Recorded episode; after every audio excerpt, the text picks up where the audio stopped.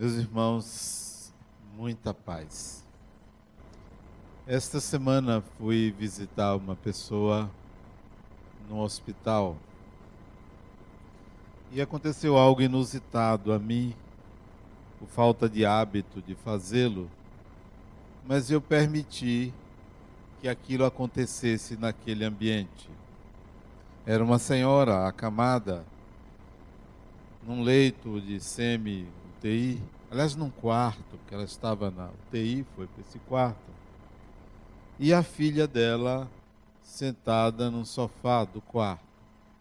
E eu cheguei, parecia alguém que estava numa situação delicada fisicamente, e quando eu comecei a conversar com ela, eu fiz um pedido a ela inusitado para mim.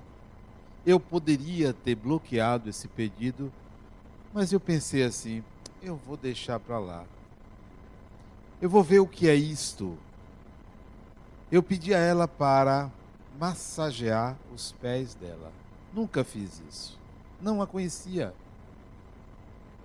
Ela deixou, naturalmente, não sei se meio constrangida, uma senhora. Eu até perguntei a ela, veja a pergunta: a senhora tem chulé? Assim mesmo. Ela deu um riso assim, disse: Não, meu filho, não tenho não.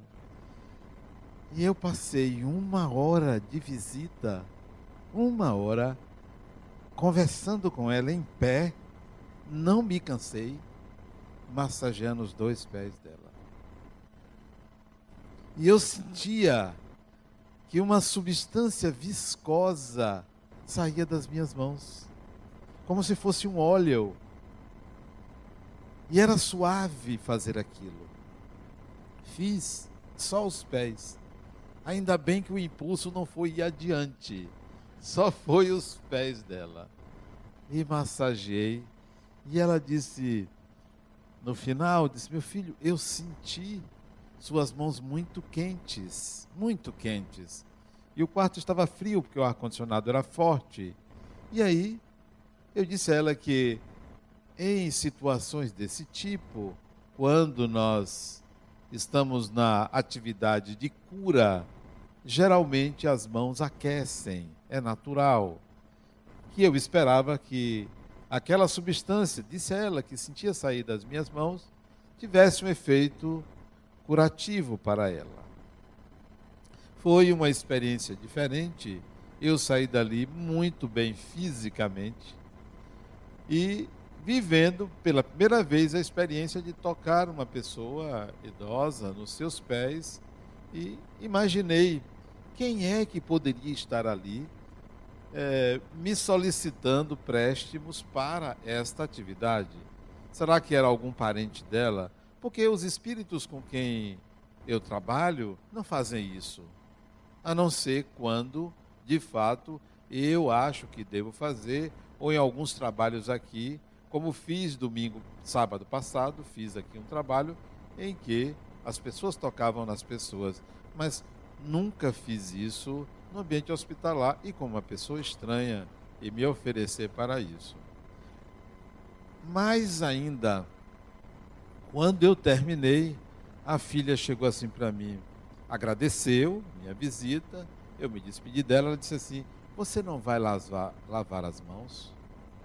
E eu passei uma hora tocando os pés daquela mulher. Eu olhei para as minhas mãos e disse: não precisa, elas estão muito limpas, não pelos pés da sua mãe, mas eu não sinto qualquer necessidade de fazer isso.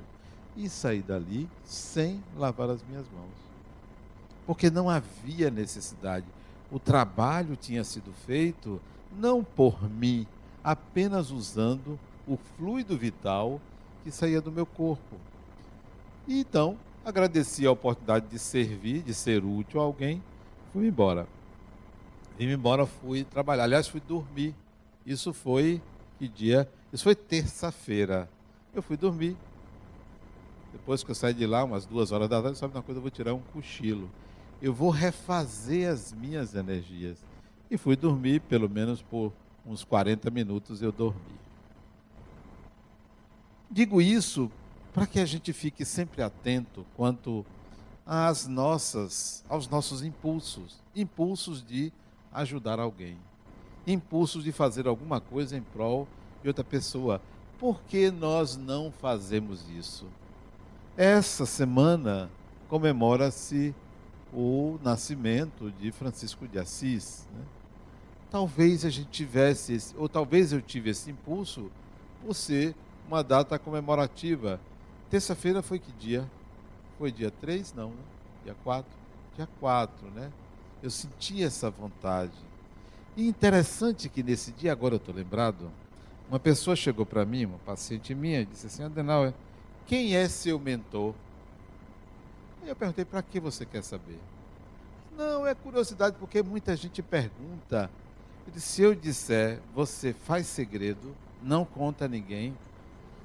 Ora, como é que você faz um pedido desse a uma mulher? Não peça. Porque ela conta a melhor amiga dela, né? Que conta a melhor amiga dela, que também vai contar a melhor amiga dela. Se vou lhe contar esse segredo, eu espero que você não diga a ninguém. Aí antes de eu dizer, ela chegou assim: não é Francisco de Assis, não, ele tem muito mais coisas importantes para fazer do que ser mentor de uma criatura como eu. Então, quem é seu mentor? Eu vou te dizer, chama-se Adenauer. Não, mas esse é você. Pois é, eu sou o meu mentor. E todas as pessoas deveriam ter como mentor a si mesmo. Não estar vivendo ou seguindo pela cabeça de ninguém. Ou se escudando atrás de um nome para realizar a caridade, o benefício a alguém, ou para colocar para fora a sua sabedoria, os, o seu conhecimento.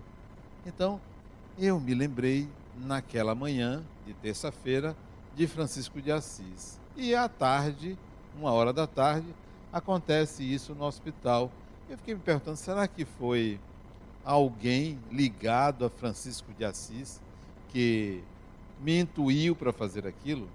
E me lembrei de que há alguns anos atrás, dois anos atrás, eu estive em Assis. E lá aconteceu também algo inusitado a mim. Mas acho que eu já contei a vocês, né? Não vou contar porque eu já contei. Uma coisa diferente, né? Porque há momentos em que há uma vontade muito grande de fazer algo por determinada pessoa que eu não conheço, que eu não sei quem é. E aconselho vocês, quando sentir essa vontade, oferecer-se para ajudar aquela pessoa. Esse impulso pode ser o arquétipo da caridade em nós, a tendência à caridade que nós precisamos atender, que nós precisamos seguir para dar vazão à consciência divina que há em nós. Então dê essa vazão. Na dúvida em ajudar ou não ajudar uma pessoa, ajude. Na dúvida em oferecer a sua energia a alguém, ofereça. Não critique se a pessoa merece ou não merece. Porque às vezes o nosso, o nosso julgamento do merecimento de alguém pode estar equivocado. Pode ser um julgamento a partir de, uma, é, de um viés da própria personalidade. Pode ser uma rigidez, pode ser uma crítica ou uma projeção pessoal. Então, se vier a vontade de ajudar, ajude. A não ser que você veja que aquilo será em prejuízo da pessoa será prejudicial à pessoa. Mas, na dúvida, ajude. Também, nesse hospital, um hospital grande aqui de Salvador, ali é, na Pituba, eu fui caminhando por aquelas, é, aqueles corredores, né, fui no primeiro andar, e via um aglomerado de pessoas é, na entrada da UTI do hospital, Hospital Aliança.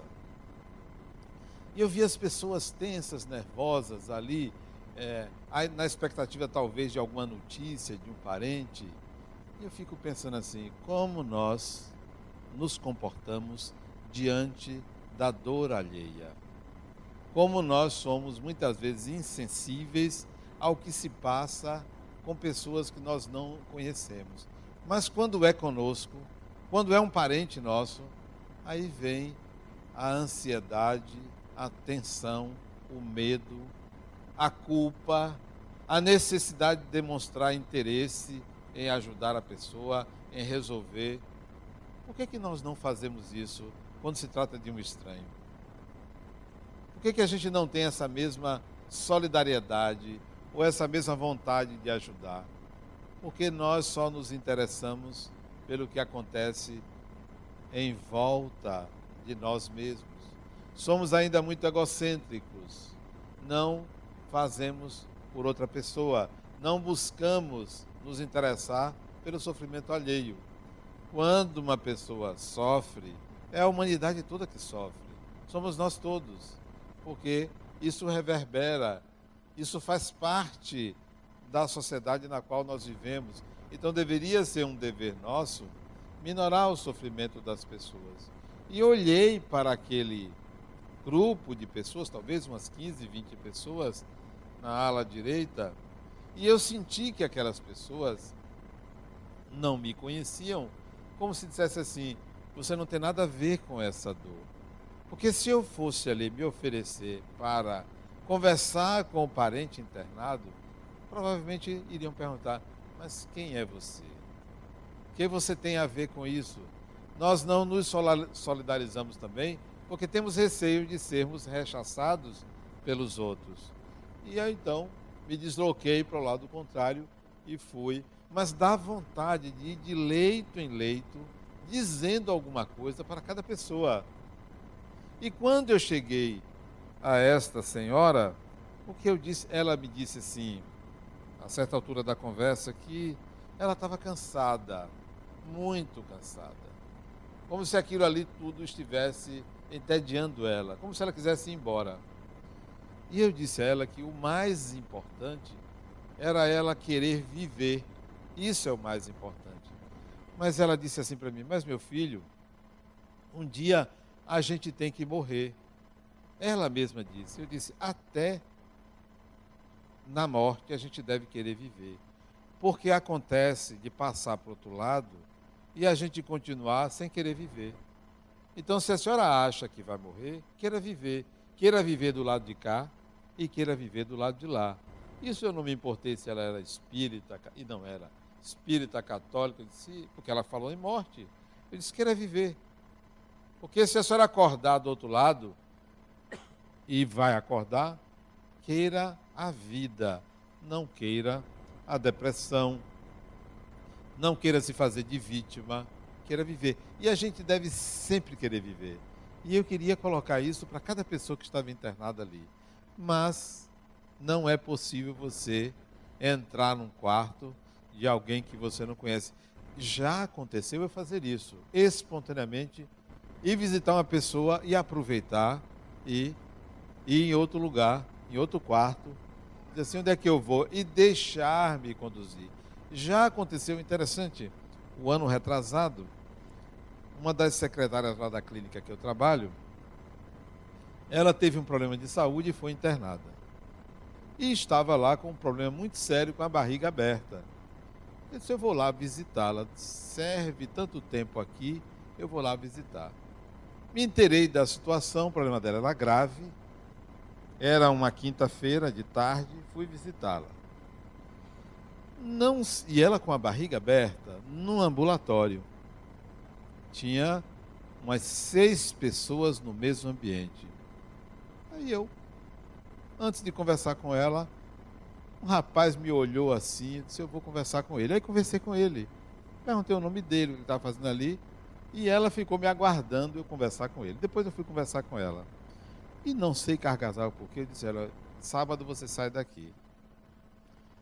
Ela saiu sábado do hospital. Eu não sei se por irresponsabilidade do hospital ou porque eu disse que ela ia sair, o universo conspirou, ela saiu e ficou boa. Eu disse, doutor, graças ao Senhor, eu fiquei boa. O Senhor que me tirou dali, a sua energia. Eu disse, não, o seu merecimento.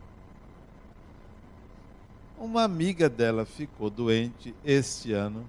Ela me pediu para ir visitar a amiga dela. Eu digo, é, esse negócio virou moda, né?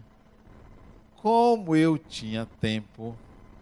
Foi em que hospital, meu Deus? Um hospital não foi por aqui por perto. Eu nem me lembro, isso tem uns três meses, mas eu não me lembro onde foi. Um hospital. Não, foi o São Rafael. Fui lá.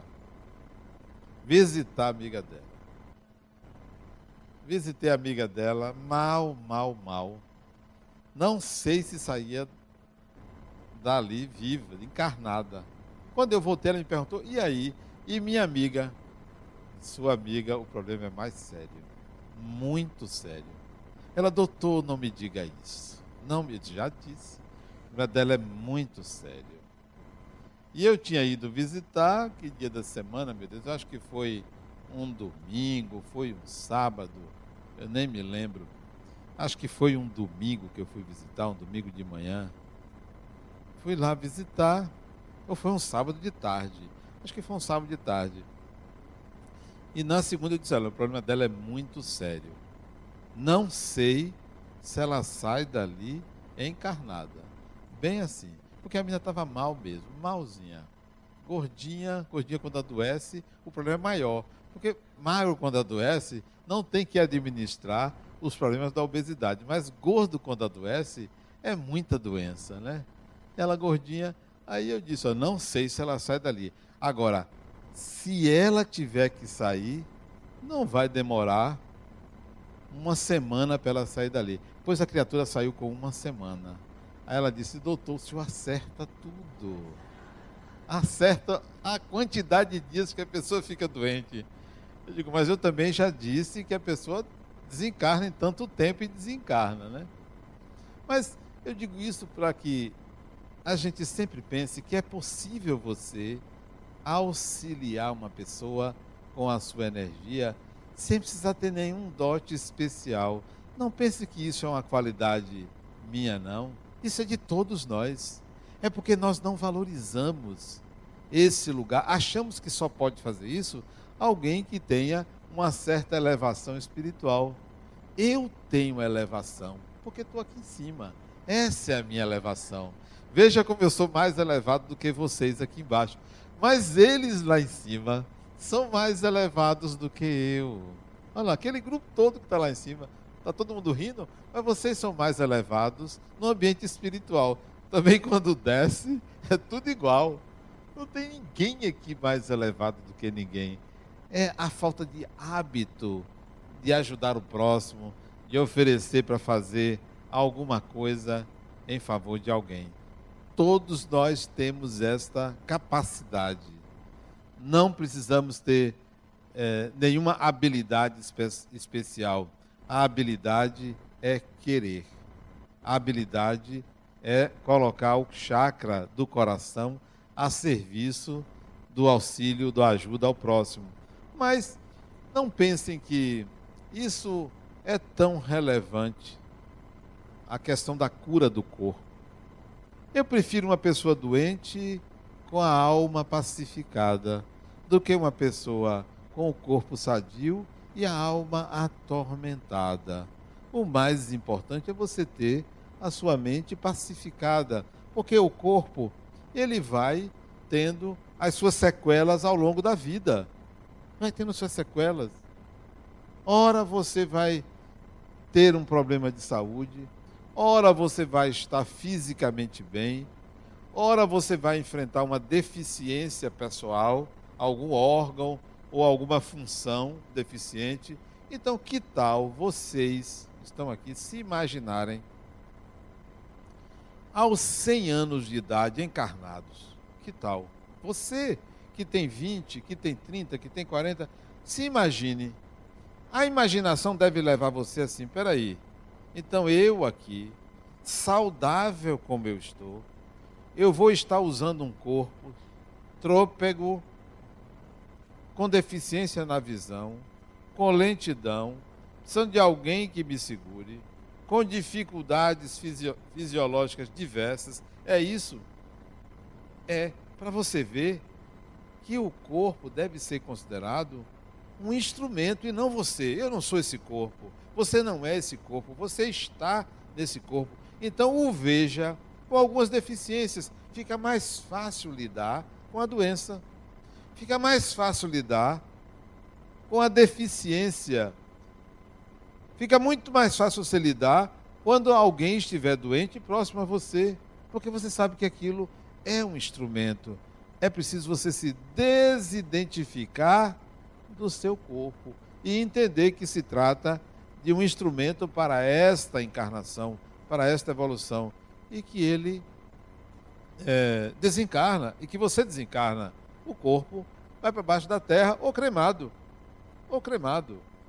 Doa os órgãos. Perguntaram, você doaria seus órgãos? Todos.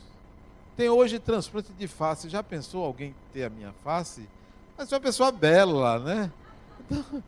Doaria tudo, porque não serve para mais nada quando o espírito tem que ir. Não serve para mais nada. Vai servir para quê? Ah, mas eu quero ser enterrado na, na cidade onde eu nasci. Você nunca vai ser enterrado. Você quer enterrar esse corpo na cidade onde você nasceu? Criatura é só terra. É simbólico isso, porque valor real não tem.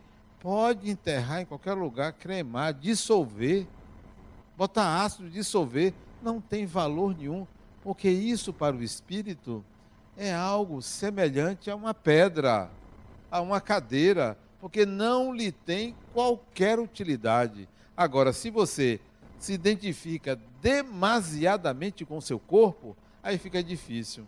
Vai ficar chorando porque o corpo morreu, vai ficar preso ali ao local. Vai no dia 2 de novembro que vem aí, para o cemitério. Quantos espíritos desencarnados vão para o cemitério? Sabe por quê? Porque os parentes vão, achando que espírito desencarnado só vai estar lá no dia 2 de novembro. Vai estar na sua casa, em qualquer lugar, na sua mente. Não é no dia 2. Ah, mas eu vou lá visitar minha mãe. Sua mãe, que morada horrível você achou para ela. Né? Sua mãe mora ali. A minha não, não está ali. Já pensou morar ali? Ah, mas eu tenho que botar umas flores aqui para ela, para ela se sentir bem. Olha, isso é para atender a sua consciência, porque para o espírito isso é simbólico. Você colocar flor, você é, colocar ali, limpar o jazigo. Antigamente se fazia capelas, se fazia algo lindo, bonito. O espírito nem ia ali, já pensou você morar desencarnado morar num cemitério é um mau gosto muito grande. Só se fosse uma pessoa que foi coveiro na encarnação, estava acostumado com aquele lugar, gostava dali. Mas qual é o ser humano que quer morar no cemitério? Ficar ali sentado fazendo o quê? Botaram a grama agora, né? Tem uma grama e tem lá uma lápide. O nome da pessoa, uma grama. Mas quem gosta de grama? Quem é que gosta de ficar na grama? Você fica uma horinha ou outra, mas não vai ficar ali o tempo todo. Então, não é ali. Mas Adão, você não vai no dia 2, não se vê? Eu não. Fazer o que lá? Mas seu pai, sua mãe, se tiverem lá, pior para eles. Não vou lá fazer nada. Mas as pessoas ainda se apegam ao corpo, à matéria, à imagem física. Por isso que não conseguem lidar com uma deficiência com uma doença, não conseguem lidar com as modificações naturais do organismo. E aí passam por essas situações. Minha sogra, a mãe de Rosângela, para mim foi uma mulher extraordinária. Ela não aceitava, veja, para mim isso é uma coisa muito importante, é, mesmo de uma forma simples. Não aceitava que ninguém fosse visitá-la no hospital sem ela botar um batom. 94 anos, não foi? Tinha que botar um batom. Por quê? Porque ela queria que todo mundo visse a beleza, que todo mundo enxergasse esse aspecto que era interior e ela queria que exteriormente aquilo aparecesse. Que nós queiramos a beleza, mas vamos entender que o corpo é perecível, que o corpo vai embora cuide dele como quem cuida de um instrumento precioso. Como o cirurgião cuida do seu bisturi, como o barbeiro cuida da sua tesoura, como qualquer profissional cuida do instrumento de trabalho. Então, cuide do corpo, cuide bem, trate bem o corpo, mas aprenda a envelhecer, aprenda a lidar com a doença. Adenose, se você ficasse doente, ia fazer o quê? Ia fazer o quê? Tinha que lidar com a doença. E se você tivesse um câncer, ia lidar, fazer quimioterapia, sei lá, pararia de trabalhar se não tivesse força, trabalharia até quando pudesse. Tem que lidar com o que a vida me oferece como meio de aprendizado, como forma de lidar. Eu perguntei para a senhora lá no hospital, ela me dizendo assim: meu filho, essa doença, ela tem um câncer, essa doença é porque. E começou a dizer algumas coisas que estavam relacionadas com as atitudes dela de vida. Eu disse, dona Fulana, não vejo ganho nenhum para a senhora ficar querendo justificar por que adoeceu. Por que, que a senhora não pergunta para quê, em vez de por quê? Por quê? Porque tem muitas razões. E a principal delas, sabe qual é, dona Fulana? A principal razão por que uma pessoa adoece, diz qual é? Porque o corpo é um instrumento imperfeito, porque a matéria não é perfeita. Muitas das doenças ocorrem porque o corpo é frágil. É muito frágil. Por isso que adoece. Veja, se a senhora comesse uma pimenta, o que é que aconteceria com a sua língua? Você iria arder. Está vendo como é frágil? A gente devia comer as coisas e não doer tanto. Mas dói. O corpo é frágil. Qualquer substância em excesso prejudica o corpo. Então ele é frágil, por isso que a gente adoece. Pergunte-se para quê? Aí ele diz, para quê? Para que eu fiquei doente? Para que essa doença é? Aí ela começou a dizer, foi para eu ficar mais calma, meu filho. Disse, então todo mundo precisa ter essa doença, porque todo ser humano fica nervoso. Não, mas é, é para eu, para eu aprender que ela disse mesmo? A perdoar. Eu disse, dona Fulana, todo mundo então precisa dessa doença. Tem uma razão especial para cada pessoa passar por um processo desse que a senhora está passando. Quanto tempo a senhora está aqui?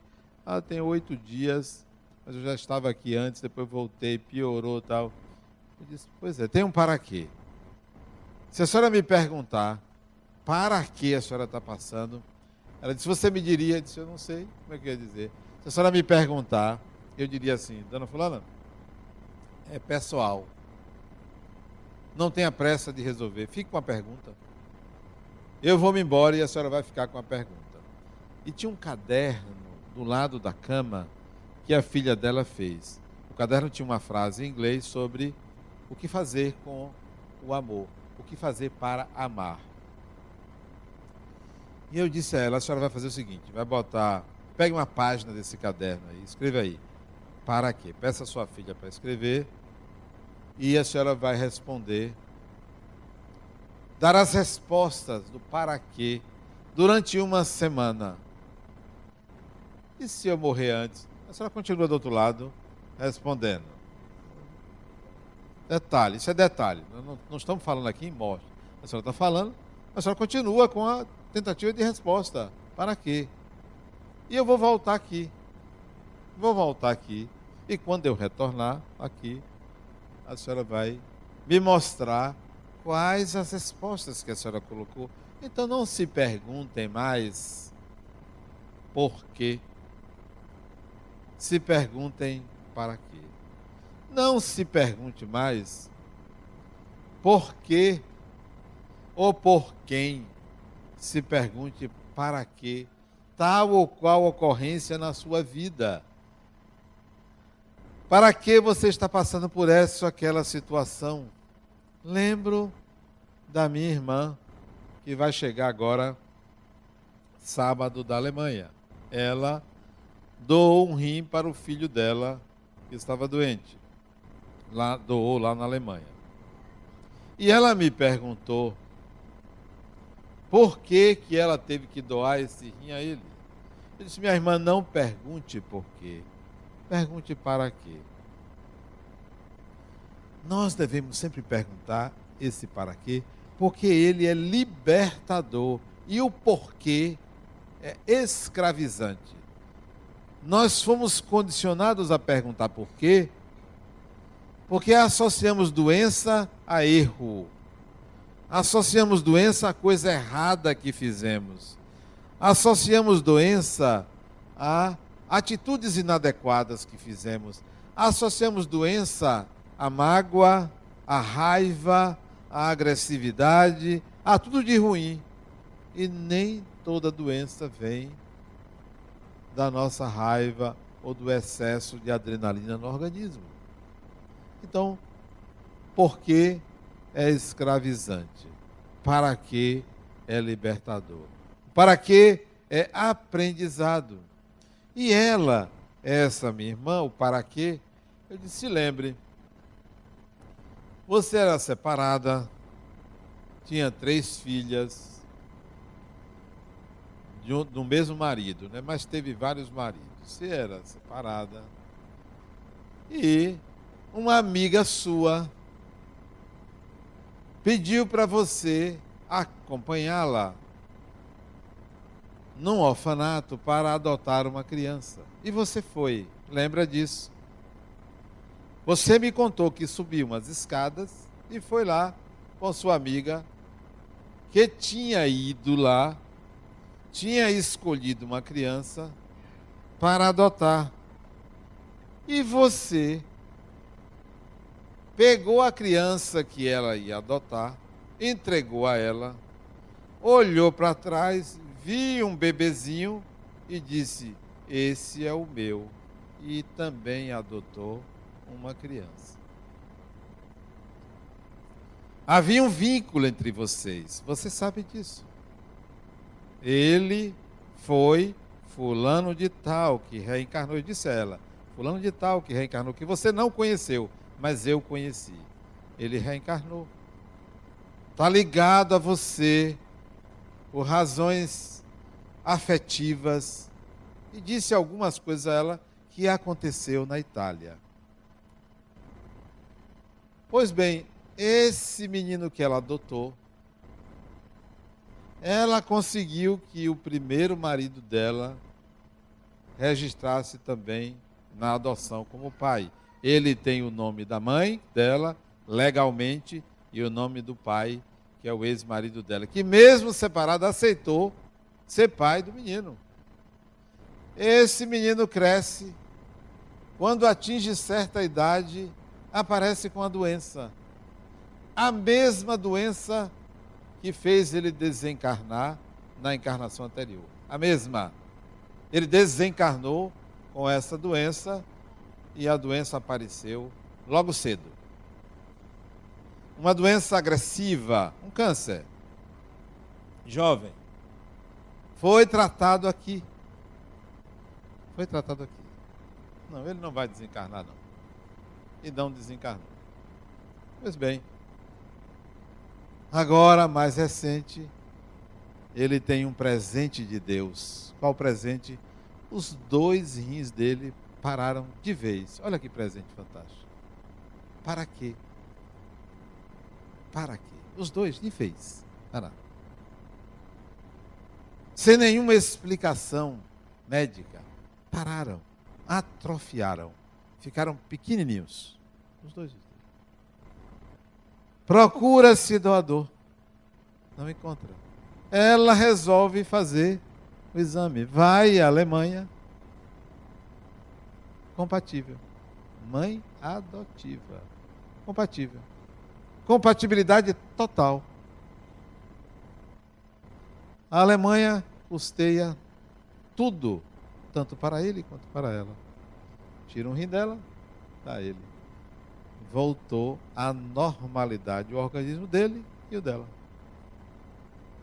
Disse, meu irmão, me explique por que, que eu precisei doar esse rim? Minha irmã, para quê? Que relevância tem isso para você? Que isso agrega a você? Por que você tem que dar a vida a Ele? Isso tem uma razão de ser. Há algo que você tem que aprender. Ah, mas e ele? O processo dele é dele. O seu, há uma razão para você ser a doadora. Eu ainda vou, ela, ainda vou escrever um livro sobre minha vida. Você vai me ajudar.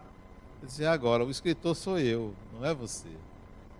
Eu posso até contar num dos meus livros a sua história.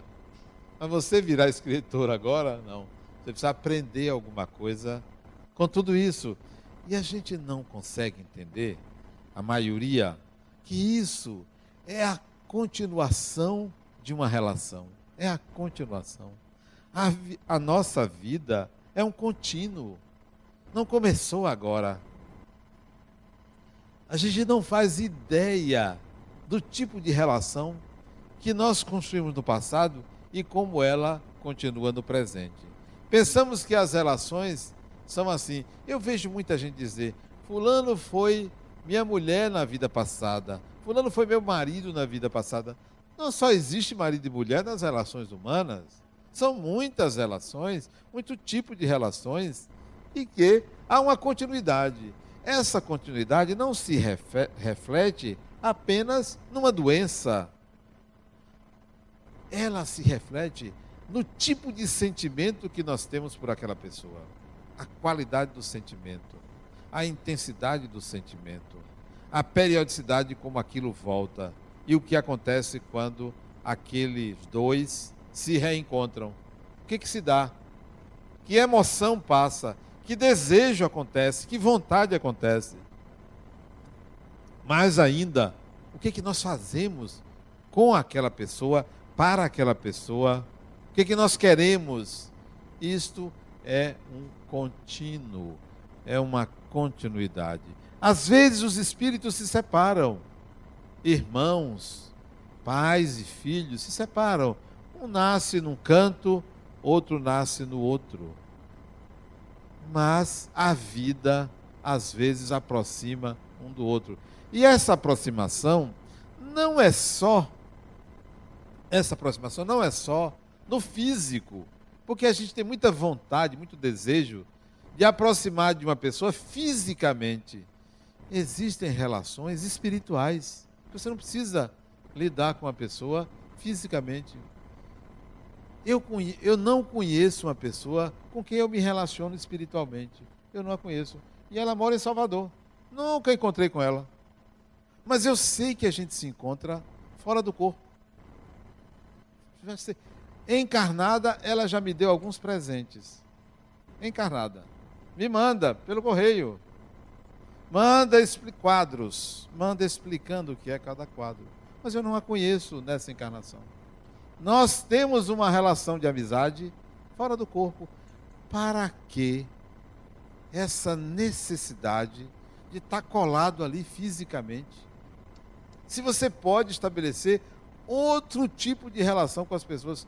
Mas você não tem vontade de conhecer? Eu já conheço espiritualmente, criatura. Para que estar no físico? Pode até atrapalhar. Muitas pessoas, quando desencarnam, mãe, filho, marido e mulher, os espíritos não deixam se reencontrar fora do corpo porque atrapalha. Quando a pessoa volta, fica com a saudade e entra em depressão só porque teve contato físico. Então, nem sempre o contato físico é relevante. Nem sempre. Está, há conexões que transcendem o físico. De você saber que você se encontra com determinada pessoa fora do corpo. Mas não é com todo mundo. Não é sempre. Já aconteceu pessoas chegarem para mim e disseram, Adenal, você esteve comigo tal noite assim, de criatura, por vontade própria, não. não é? Porque todo mundo acha que a gente tem que estar ali. Figura pública, né? muita projeção. Muita gente projeta um bocado de coisa. Por vontade própria, não. Pode ser, pode ter me visto. Mas vontade de ir à sua casa eu não tenho, né? As pessoas pensam que a gente está sempre desocupado, indo em qualquer lugar. Não. Seletivo, né? Eu é que escolho aonde, quando, né? Então, as relações que nós estabelecemos na vida são uma continuidade, porque muda o endereço. Muda estar no corpo ou estar fora do corpo, mas a gente se relaciona, a gente encontra. Eu fui dar uma aula aqui na ULI a semana passada, acho que foi quarta, terça-feira, segunda ou terça-feira? Terça-feira. Segunda-feira, semana passada. Não deu tempo de terminar a aula. Adela, você volta semana que vem para terminar. Eu acho que nesta encarnação não vai dar. Mas a gente continua. Para que essa pressa? Continua na próxima encarnação. A gente vai se reencontrar. Nós estamos aqui nos reencontrando muita gente. Ah, mas eu quero agora. É o imediatismo da gente de querer as coisas ali, agora. A ferro, tem que ser. Não, Fulano, tem tempo. O universo é infinito. A gente pode estar em muitos locais. Outra coisa, eu não quero esse chamego com muita gente depois que eu desencarnar. Sabe por quê? Quando você está na Terra, você quer viajar, você tem meia dúzia de destino que todo mundo vai. Paris, né? é, Madrid, Lisboa. Aí, se você viaja muito, começa a esgotar. Né? Começa a esgotar. Eu quero ter a liberdade de desencarnar e conhecer uns planetinhas, né? E não ficar ali preso aqui, ter que encontrar com fulano, vamos dar uma viagem, vamos conhecer Aldebaran, que é uma estrela próxima aqui, maior do que o Sol. Vamos conhecer Sirius, outro sistema. Mas ficar ali vendo a Torre Eiffel todo dia? Espera aí, não dá. Vendo o elevador Lacerda, isso é para turista, para outro ficar ali no farol da barra, no Centro Espírita Harmonia. Não, vamos dar um passeio, vamos conhecer o universo. Vamos tirar aquela mentalidade provinciana. Provinciana. Só tem aqui. Não. Eu quero. Onde, vai, onde é que você vai quando desencarnar? É para você ir atrás? Nem vá. Eu quero escolher com quem eu quero estar. Já pensou você desencarnar e está com o mesmo marido, barrigudo. Já pensou você estar com a mesma mulher ali no seu pé dizendo: você tem que tomar seu remédio. Não dá, você tem que ter a liberdade. Desencarnou? Opa! É por isso que casamento é assim, até que a morte. Olha que coisa boa! Até que a morte separe. que Rosângela não me ouça, mas ela está ali. Então, não, não tem, tem, que pensar grande. Pense que você pode ir a um bocado de lugar, conhecer um bocado de gente. Agora fica ali naquela coisa pequena, querendo se vingar do outro. Olha, querendo se vingar. Ah, não, porque na herança é, você pegou minha parte. Leve esse negócio, vai, pode ficar, pode engolir. Pode engolir. Fique para você. Vai fazer o quê? Desencarnou, vai fazer o quê? Vai levar o quê? Pode ficar, fique. Ah, mas tenho raiva de você porque você fez isso, fez aquilo. Criatura, isso contava lá. Deixa para lá, passou. Fica ali naquele reme-reme, naquela é, aquela vingança, aquela, aquela necessidade de prejudicar o outro, de ficar aliviado porque precisava descontar. Eu não quero isso. Você que fez, problema seu. Você me agrediu, problema seu. O meu não, não quero nem saber. Eu não quero ninguém pendurado no meu karma. E tem muita gente pendurada no karma de muita gente. Cuidado. Não fique criando esses vínculos negativos. Quer ver? A pessoa se separa com raiva do outro porque traiu ou da outra porque traiu. Desencarna. Fica ali querendo se vingar. Ora, para quê? Deixa a pessoa em paz. Ou até encarnado, fica com raiva do ex porque fez isso e aquilo. Você está se vinculando. Em vez de se separar, você se casou. Quando você pensa demais numa pessoa, para o bem ou para o mal, está casando com ela. Libere a pessoa, olha, vá, fulano, vá arranjar outra, outras, pode ficar com harém, isso é um problema seu. Eu vou viver a minha vida. A outra diz, mas eu não confio em homem. Não confie também em ninguém na vida, porque quando você reencarnar, você reencarna também como, como homem. Todo mundo reencarna como homem, então as pessoas não vão confiar em você. Homens e mulheres são espíritos. Somos espíritos. Todos somos espíritos. Então, voltando à minha fala, o impulso de ajudar, siga, doe, liberte-se, renuncie. Não se apegue à matéria, não se apegue a relações que são escravizadoras do outro, né? Não posso de manhã, de tarde, de noite, mandando mensagem para a pessoa de amor. Isso não é amor. Isso é vício, né? É vício. Deixe a pessoa viver sua vida. Isso é falta, é insegurança, é falta de confiança. Ah, Adenal, eu não durmo sem mandar uma mensagem para ele. Né? É, né? Ele vai mandar uma mensagem de volta aonde ele estiver e você não vai saber onde ele vai estar. Ah, não, mas eu controlo, eu fico ouvindo barulho. É, né? Tá certo. Quer dizer, é um negócio sem sentido, paranoico. São relações paranoicas, né? Ah, mas e se eu for traída?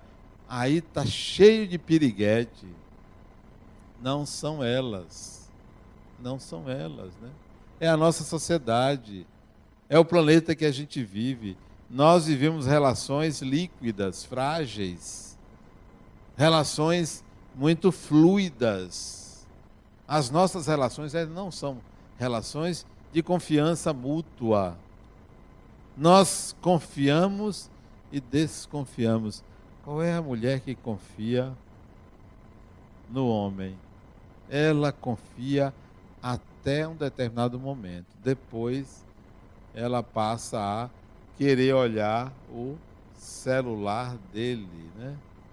Ele não larga, que ele não é bobo, botou senha e hoje você já tem senha de senha, né?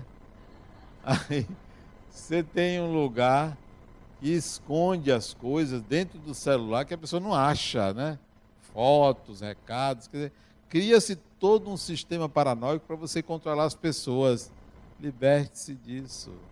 Quem lhe quiser deve querer como você é e não está criando vínculos escravizantes. Mas o assunto da palestra não era esse, agora que eu lembrei. Era sobre estigmas. E eu ia falar sobre estigmas, mas deu vontade de falar outra coisa.